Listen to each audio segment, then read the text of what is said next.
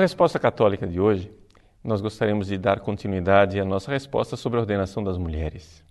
Você se recorda que na resposta anterior nós colocamos os principais documentos que definiram o assunto e que faz com que nós católicos não estejamos mais em dúvida. Realmente, a ordenação sacerdotal só pode ser concedida aos homens e não às mulheres, porque a igreja não tem este poder. Eu fiquei de dar para vocês as razões doutrinais. Vamos pegar como esquema desse resposta católica um comentário da própria congregação da doutrina da fé. Quando em 28 de outubro de 1993 foi dada aquela resposta da doutrina da fé que se perguntava será que a ordinácio sacerdotalis faz parte do depósito da fé? E a resposta foi afirmativa. Nessa mesma ocasião, a doutrina da fé publicou uma, um comentário. Você vai encontrar esse comentário no nosso site, mas o título é Sobre a resposta da Congregação para a Doutrina da Fé acerca da doutrina proposta na Carta Apostólica Ordinácio Sacerdotalis. Eu vou tomar este comentário aqui como sendo o roteiro desse nosso estudo. Primeira coisa que o comentário deixa bastante claro: trata-se de uma doutrina, de um ensinamento doutrinário ao qual nós devemos aquecer e não simplesmente de uma mera disciplina. Deixa eu explicar para você qual é a diferença de doutrina para disciplina. Nós temos algumas disciplinas na igreja com relação à ordenação sacerdotal, por exemplo, que uma pessoa para ser ordenado sacerdote tem que ter pelo menos 25 anos de idade. Muito bem, isso é uma disciplina. Não há nada na natureza dos 25 anos que é, obrigue que as coisas sejam assim. Poder-se-ia fazer uma legislação que dissesse 23 anos ou que dissesse 30 anos. Isso é indiferente. Trata-se de uma norma meramente disciplinar e não de doutrina. O que está claro aqui é que nós, católicos, devemos aceitar esse ensinamento, porque não é mera disciplina. O nosso assentimento deve ser interior. Quando a igreja põe uma mera disciplina, você que lê o Código de Direito Canônico e diz assim, só se pode ordenar alguém que tenha completado 25 anos, você diz, mas que bobagem. Hoje em dia, as pessoas amadurecem muito mais tarde, eu acho que deveria se aumentar para 30 anos. Você discorda internamente, mas você não pode desobedecer externamente, não é verdade? Então você obedece o código, mas interiormente existe uma dissensão. Você não está de acordo. Mas quando se trata de uma doutrina que a igreja está dizendo que é definitiva, não há espaço para dissensão. Ou seja, o Papa está dizendo não discutam mais, porque isso é definido. Né? Isso para nós está claro. Não há mais discussão.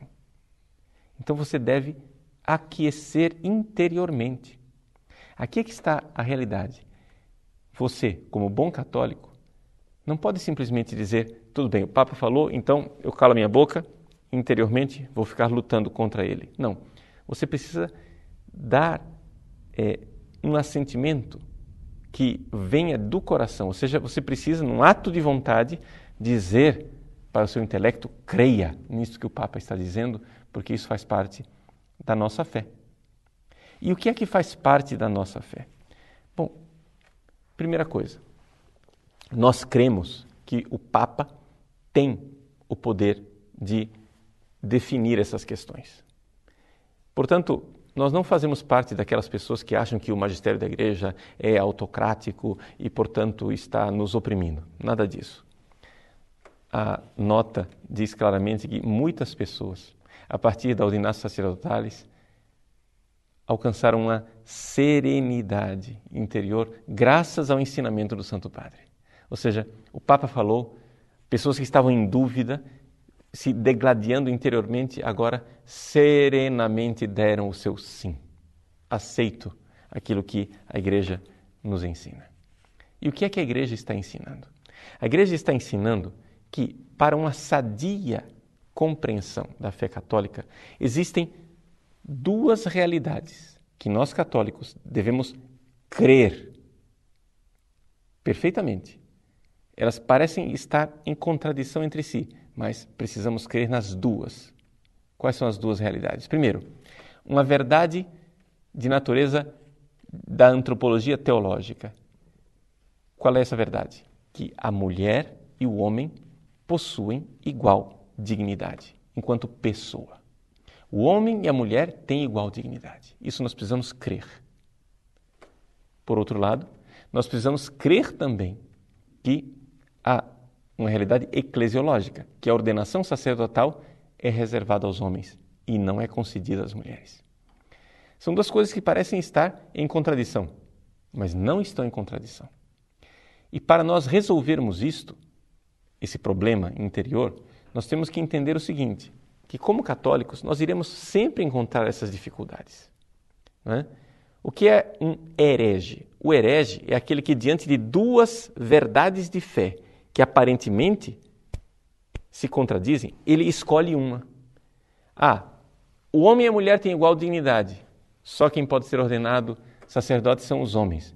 Então, qual das duas eu vou escolher? Então, tem o tipo de herege que diz assim: bom, se existe igual dignidade, então não posso excluir as mulheres da ordenação, tenho que ordená-las. Existe um outro tipo de herege que diz: bom, se a ordenação é concedida somente aos homens, então quer dizer que as mulheres não têm igual dignidade, elas são inferiores. Está entendendo? Ele está escolhendo. Hairesis quer dizer isso, escolha. Ele está escolhendo no que é que ele vai crer. Mas nós católicos não vamos escolher no que nós vamos crer, nós cremos nas duas coisas. Mas uma vez que isso criou uma tensão interior, como é que nós vamos resolver isso? Bom, isso trata-se de um esforço teológico. E a nota diz exatamente isto, que uma correta teologia não pode prescindir nem de um e nem de outro ensinamento, mas deve mantê-los juntos. E aí? Vamos tentar explicar teologicamente. Bom, a própria carta Ordinácio Sacerdotales nos dá uma solução para isso, trazendo a figura da Virgem Maria.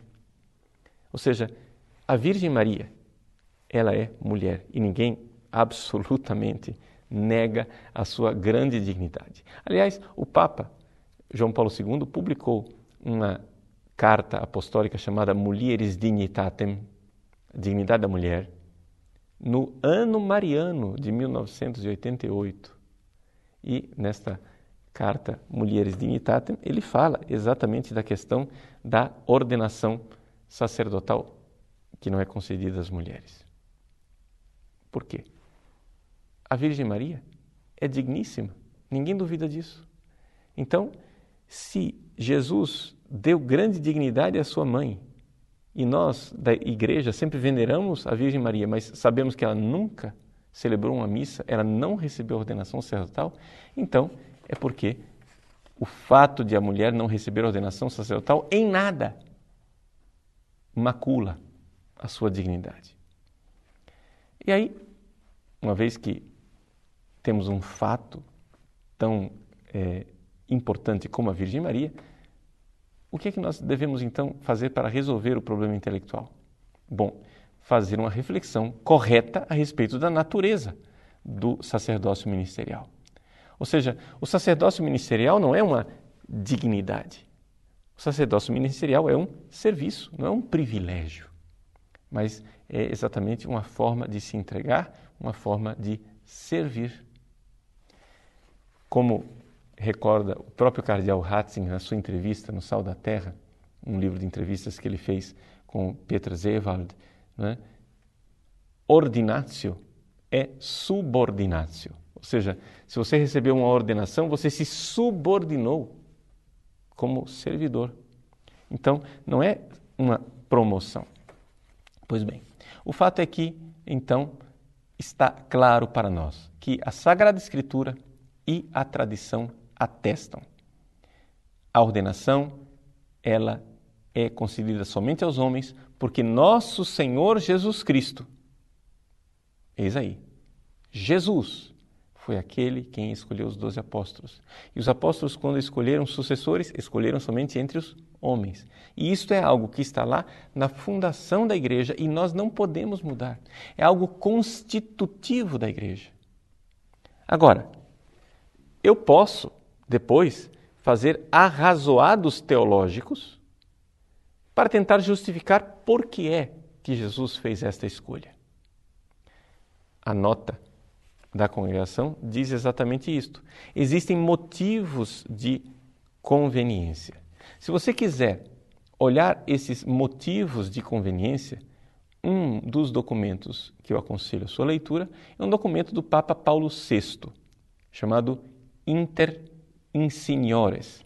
Perdão, não é do próprio Papa Paulo VI, é da Congregação para a Doutrina da Fé durante o pontificado de Paulo VI. Foi publicado no dia 15 de outubro de 1976.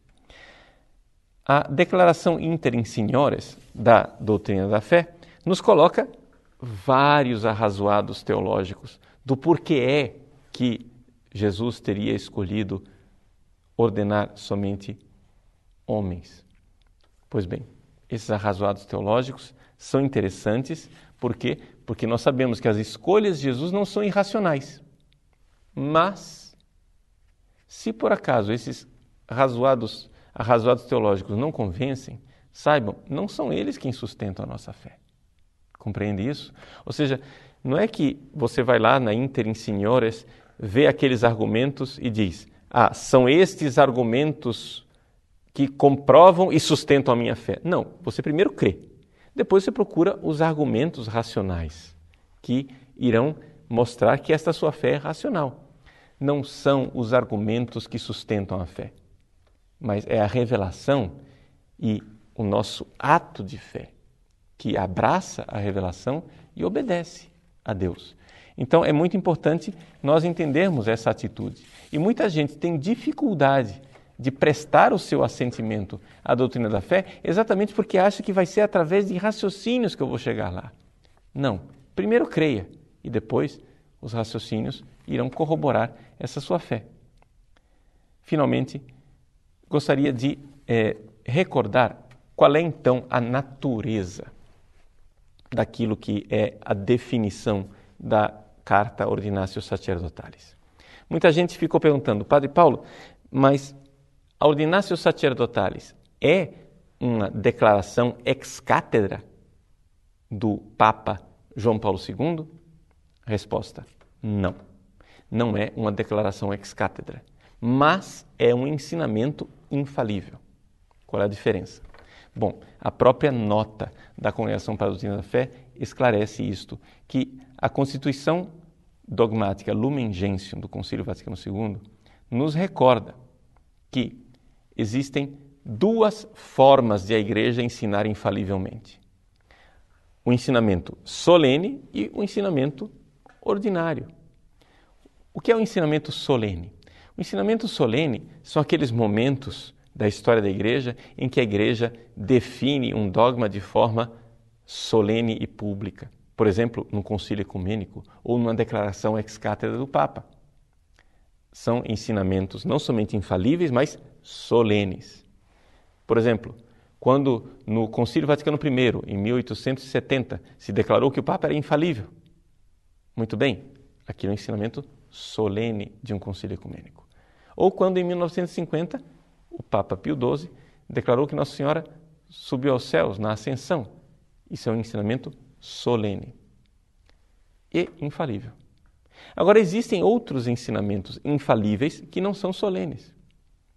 Por exemplo, qual é o concílio ecumênico ou a declaração ex-cátedra do Papa que nos ensina que Jesus ressuscitou dos mortos?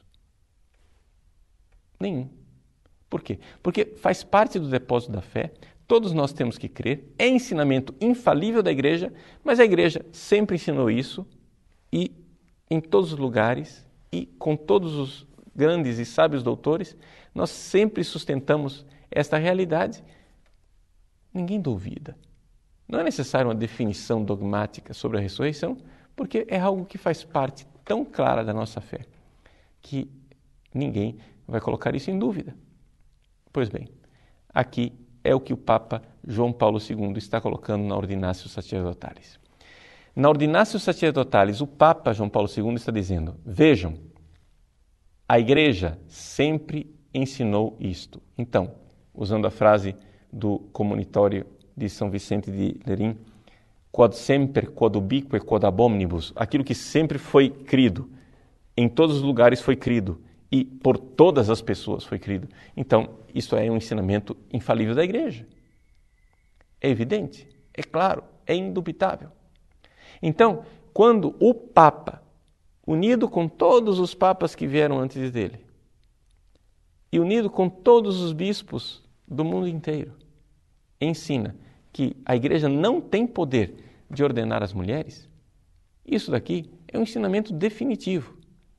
Isso daqui é um ensinamento infalível, mas não é solene. Não é um ato solene de ensinamento infalível ex cátedra, mas é um ensinamento definitivo, definitivo e infalível como tal. Então, não sei se deu para entender, ou seja, não há a solenidade, mas é simplesmente a constatação. Sempre cremos nisso, sempre ensinamos isto. Só para esclarecer uma última dificuldade. Se você teve acesso ao livro de entrevistas, O Sal da Terra, que o cardeal Ratzinger concedeu a Peter Zewald, né, que aqui no Brasil foi publicado pela editora Imago, você vai encontrar na página 166 uma frase que aparentemente contradiz isso que eu estou dizendo. O fato é que trata-se de um grave erro de tradução. A frase é a seguinte: A resposta confirmada pelo Papa, que nós, a Congregação para a Doutrina da Fé, demos sobre o tema da ordenação de mulheres, não diz que o Papa agora se pronunciou infalivelmente sobre este ponto. O Papa constatou, antes de mais nada, que a Igreja, os bispos em todos os lugares e em todos os tempos, ensinaram sempre assim e mantiveram essa prática. O Concílio Vaticano II diz: é infalível, é expressão de uma ligação que não criaram eles mesmos, onde os bispos, ao longo do tempo, ensinam e praticam unitariamente. Vejam, a tradução é horrível. No meu site você vai encontrar uma tradução mais clara disto que está aqui. Mas me permitam, vamos ao alemão. Porque do jeito que está aqui é contraditório. Ele está dizendo assim: o Papa não diz que se pronunciou infalivelmente, mas o Papa se pronunciou e o Vaticano II diz é infalível. Ou seja, que sentido tem isso? Ou é infalível, não é? Bom, vamos então ver o que é que realmente o cardeal Ratzinger disse no original alemão. O que está no original alemão é o seguinte: é que sagt nicht, dass der Papst jetzt einen unfehlbaren Lehrakt gesetzt habe. Não diz que, vou traduzir ao pé da letra, o Papa agora pois um ato de ensinamento infalível. Aqui a palavra importante é Lehract, um ato de ensinamento. Ou seja, o que o cardeal está dizendo aqui é que não se trata de um ato solene de ensinamento ex cátedra e, portanto, uma declaração infalível ex cátedra. Mas, ao contrário, é uma constatação de que o ensino ordinário da igreja já definiu isso infalivelmente. Então, não sei se dá para entender agora qual é o, o, o, problema e o que é que o cardeal Ratzinger realmente está dizendo. Pois bem, este importante parágrafo vocês irão encontrar melhor traduzido no nosso site. Por enquanto, fica aqui, então, este nosso convite a aceitarmos a realidade de que, realmente, a Igreja não tem este poder. E concluo essa minha breve reflexão com as palavras do próprio Cardeal Ratzinger no seu livro O Sal da Terra, em que ele diz assim: que a questão é a seguinte: vem do Senhor ou não vem do Senhor? Como se conhece o que vem dele e o que não vem dele? Essa é a pergunta que está em questão. Nós dizemos que a igreja não tem poder de ordenar as mulheres porque isto vem do Senhor. Nós não fundamos a igreja, não a inventamos, nós a recebemos de Cristo. E, portanto, nenhum Papa, nenhum concílio, em nenhum tempo, irá mudar a constituição da própria igreja.